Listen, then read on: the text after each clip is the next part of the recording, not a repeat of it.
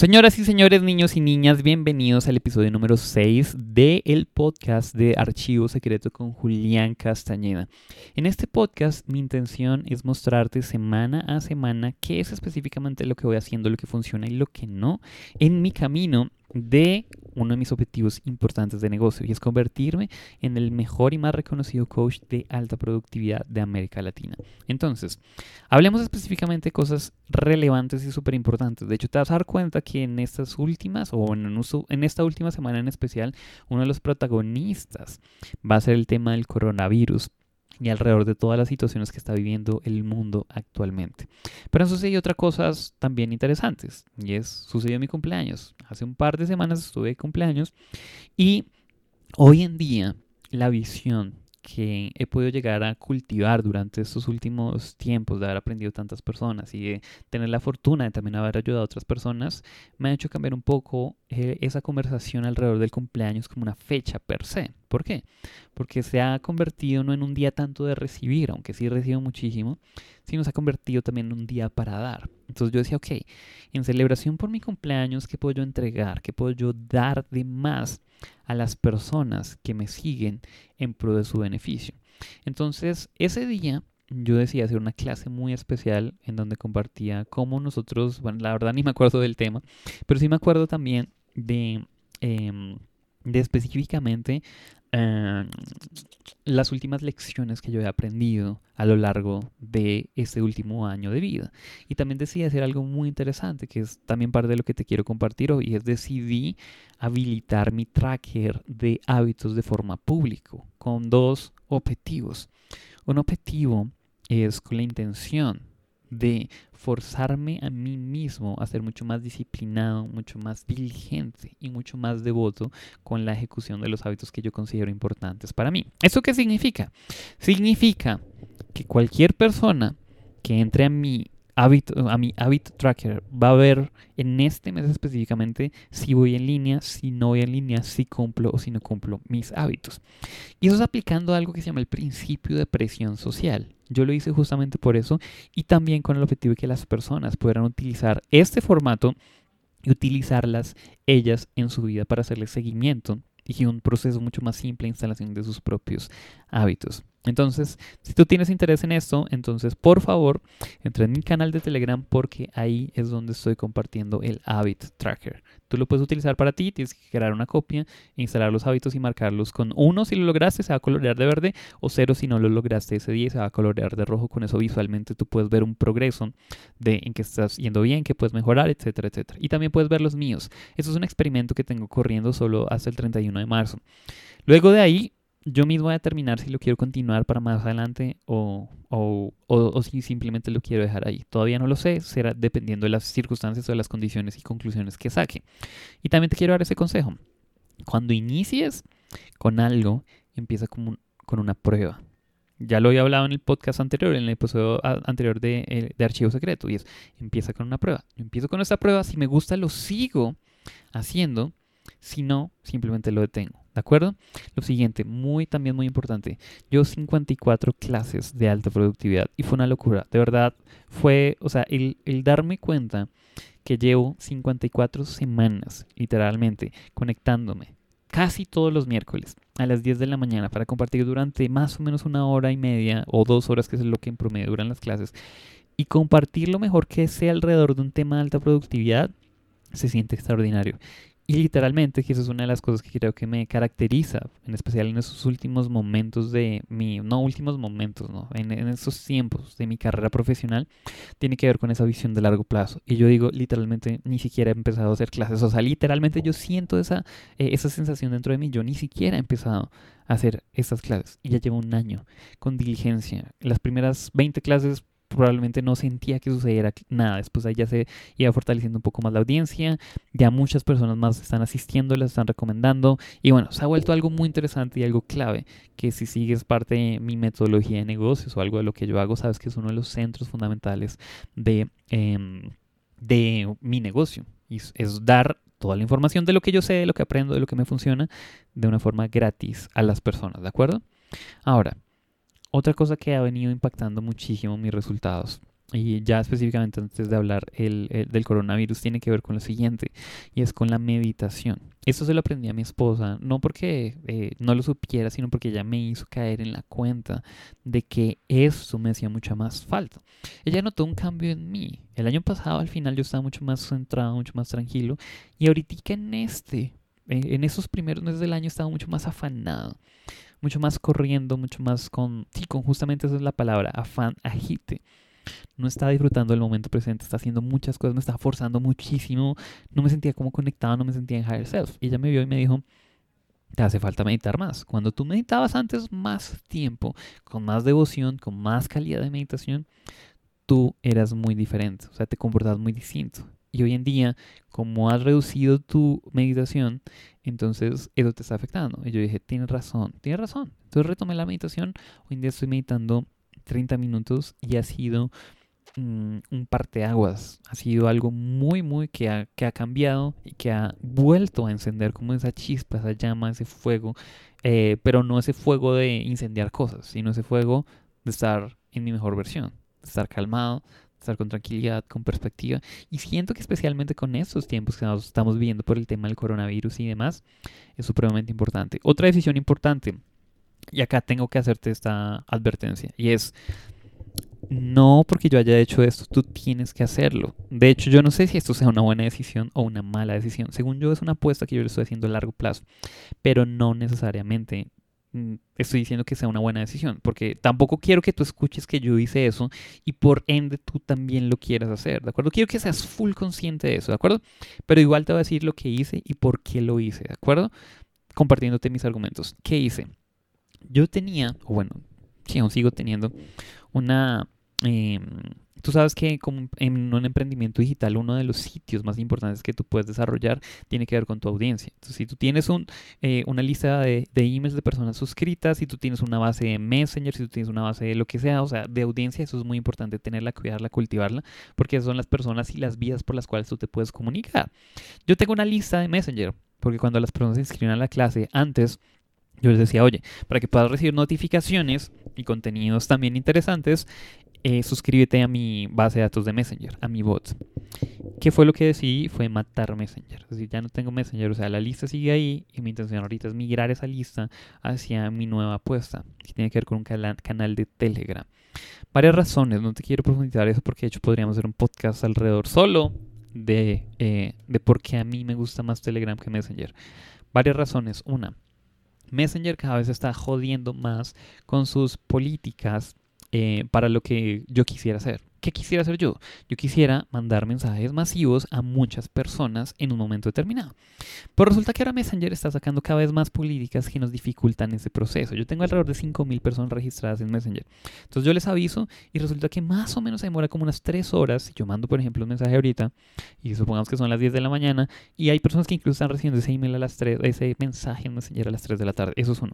Lo siguiente, me da la sensación por parte del feedback que recibo, hay personas que se molestan por recibir mensajes en Messenger, incluso cuando se suscribieron, porque me da la sensación que ellos están acostumbrados como tener esa esa herramienta como una, sí, como una aplicación un poco personal con la cual ellos hablan con sus amigos, con, eh, con, todo ese tipo de asuntos. Entonces, eh, ese tipo de, dinámicas, yo he recibido personas que se quejan de cuando yo envío mensajes. Y está bien, tienen, tienen todo el derecho. Yo digo, yo no quiero molestar a la gente, yo quiero informar a la gente que no ha contenido, etcétera, etcétera. Esa es una. Dos. Bueno, ¿qué tiene que ver con la primera? Bueno, tercera cosa, y es... Em, Messenger está sacando cada vez más políticas que dificultan un poco el proceso. Ha quitado tags. No tengo idea si tú sabes acerca de eso, pero eso significa que tenemos que buscar nuevas formas para enganchar a nuestros usuarios. Hay diferentes categorías en donde tú no puedes enviar un mensaje a menos de que la persona haya interactuado con tu Messenger durante las últimas 24 horas. Es decir, si no ha interactuado con tu robot durante 24 horas, a un grupo de personas no le vas a poder em, enviar información. Entonces yo digo, ok, eso ha sucedido y va a seguir sucediendo. Cada vez Facebook se va a volver más estricto. ¿Por qué?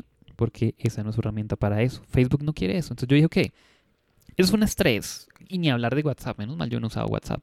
O sea, WhatsApp como herramienta para comunicar masivamente mensajes. No es una herramienta diseñada para eso. Facebook no quiere que sea para eso, ni siquiera Messenger. Entonces, con base en eso yo tomé una decisión y es de ahora en adelante ya no voy a incentivar que la gente se inscriba en mi robot de Messenger. Es más, lo voy a estar cancelando para que la gente ya no pueda literalmente suscribirse. Y estoy migrando toda esa audiencia a un canal de Telegram privado que si no lo sigues te recomiendo muchísimo que te inscribas. Está en mi perfil de Instagram, su canal de Telegram, donde es genial, es fantástico. Telegram es una aplicación que me encanta porque yo ahorita en ese momento tengo más o menos mil, alrededor de 1300 emprendedores, 1300 personas ahí. Yo envío un mensaje inmediatamente ahí mismo cuando se envía le llega a todo el mundo. La persona que quiera verlo porque le parece valioso entra al canal y puede verlo. Y lo mejor de todo el mundo es que nadie puede responder, así que no se vuelve como uno de esos grupos molestos de WhatsApp donde la gente está metiendo spam, spam, spam, spam. ¿De acuerdo? Entonces yo le hice eso, le estoy apostando 100% a Telegram, ahora estoy dirigiendo a las personas a Telegram, estoy de hecho sobornando a las personas en Telegram en el sentido de decirles, oye, si te unes al grupo de Telegram, vas a recibir mi tracker, vas a recibir mis hojas de planeación, vas a recibir un montón de contenido exclusivo que solo vas a ver allá, porque me interesa muchísimo eh, cultivar una audiencia fuera del email a la cual yo pueda eh, mandarle notificaciones. Tanto para cosas de contenido, tenemos clase, como también para cuando tenga mis puertas abiertas a un programa, algo de que esté vendiendo algo por el estilo. ¿De acuerdo? Entonces, eso es una decisión importante. Ahora sí, el tema casi central y protagonista, coronavirus. El coronavirus empezó a entrar en mí por mis papás. Yo no veo noticias, literalmente en ningún tipo. Eh, pero mis papás estaban locos. Entonces después de mi cumpleaños, el tema central fue el coronavirus y cuánta gente ha muerto, etcétera, etcétera. Entonces como siempre, yo pensé en ese momento, exagerados. Esto es más de lo de las noticias. Pero luego ya me empecé a eh, prestarle muchísima atención cuando varios de mis mentores empezaron a mencionar el tema y empezaron a compartirlo de diferentes puntos de vista. Y luego se volvió más relevante porque yo tenía una conferencia entre 500 personas en abril y dijeron, oye Julián, resulta que este evento se cancela por el tema del coronavirus. También existía la posibilidad estar, me estaban ayudando a conseguir una conferencia en la Feria del Libro de Bogotá que también va a ocurrir a finales, iba a ocurrir a finales de abril. Y esta persona que me está ayudando dijo, Julián, no es posible porque la Feria del Libro la aplazaron de forma indefinida mi suegra tenía un concierto eh, esta semana para ir a ver a Yanni, que es un artista, creo que es de Medio Oriente, no me, no me acuerdo, y me van a disculpar, que venía a Bogotá cancelado. Entonces, ya ahí empezó a, a, cobrar muchísimo más importante. Ya me siento afectado. Me cancelaron citas, porque bueno, en fin, diferentes cosas. Entonces yo dije, ok, ¿qué está pasando? ¿Qué está pasando? Y me empiezo a educar un poco alrededor de, de este tema, de qué está sucediendo.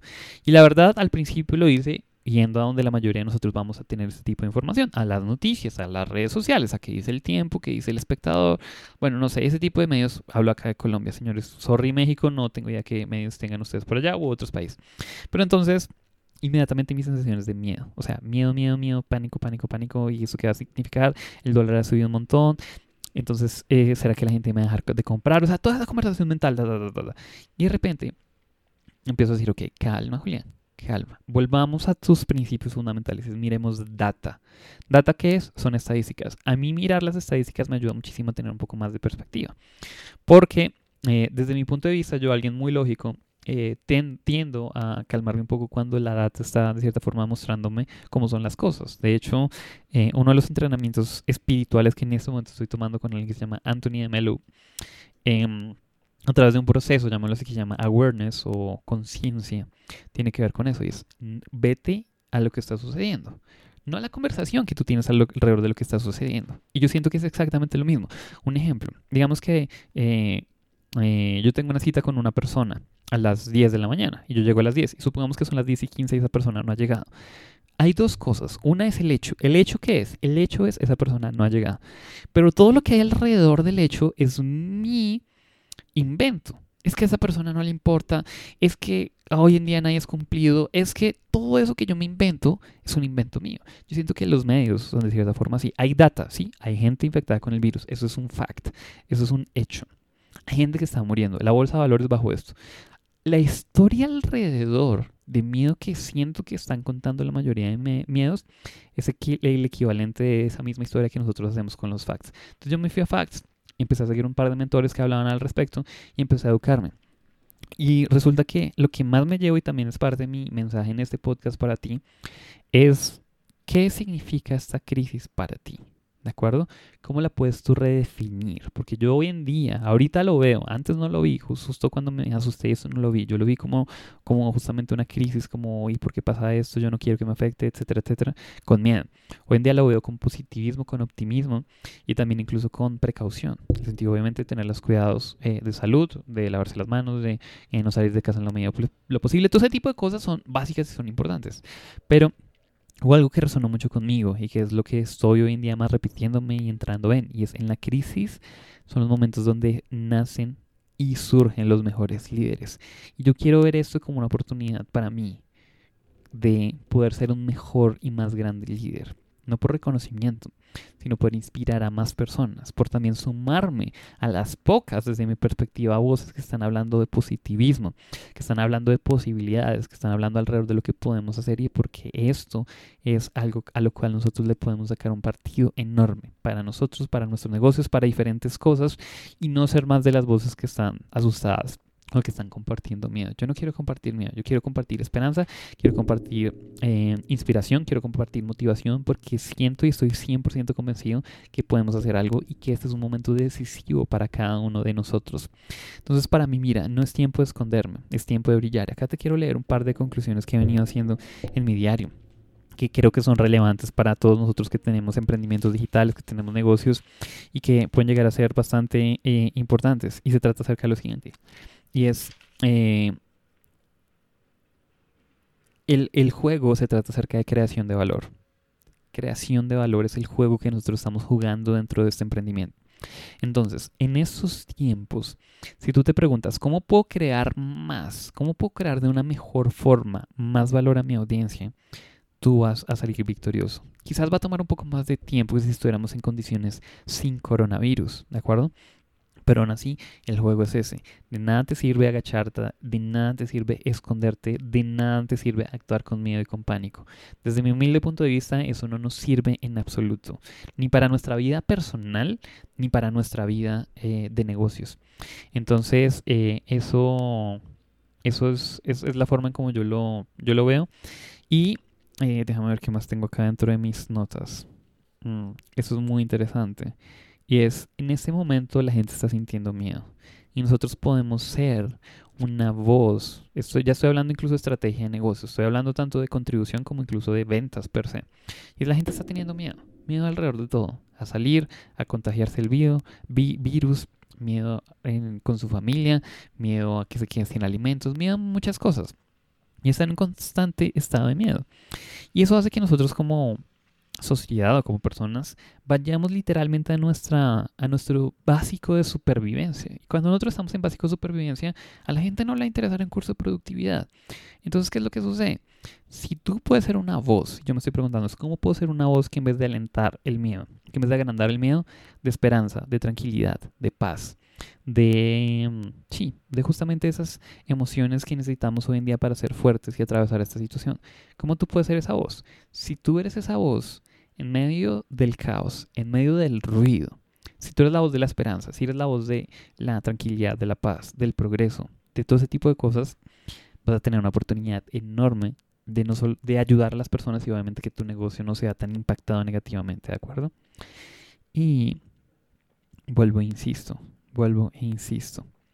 Necesitamos ser líderes en medio del caos. Esa es quizás la lección más importante que todo esto me ha generado. Y es yo tengo que estar fuerte. Estoy hablando en mi otro podcast eh, que puedes ver acerca de cómo vivir o cómo estar en alta productividad en estos momentos de crisis y de diferentes cosas.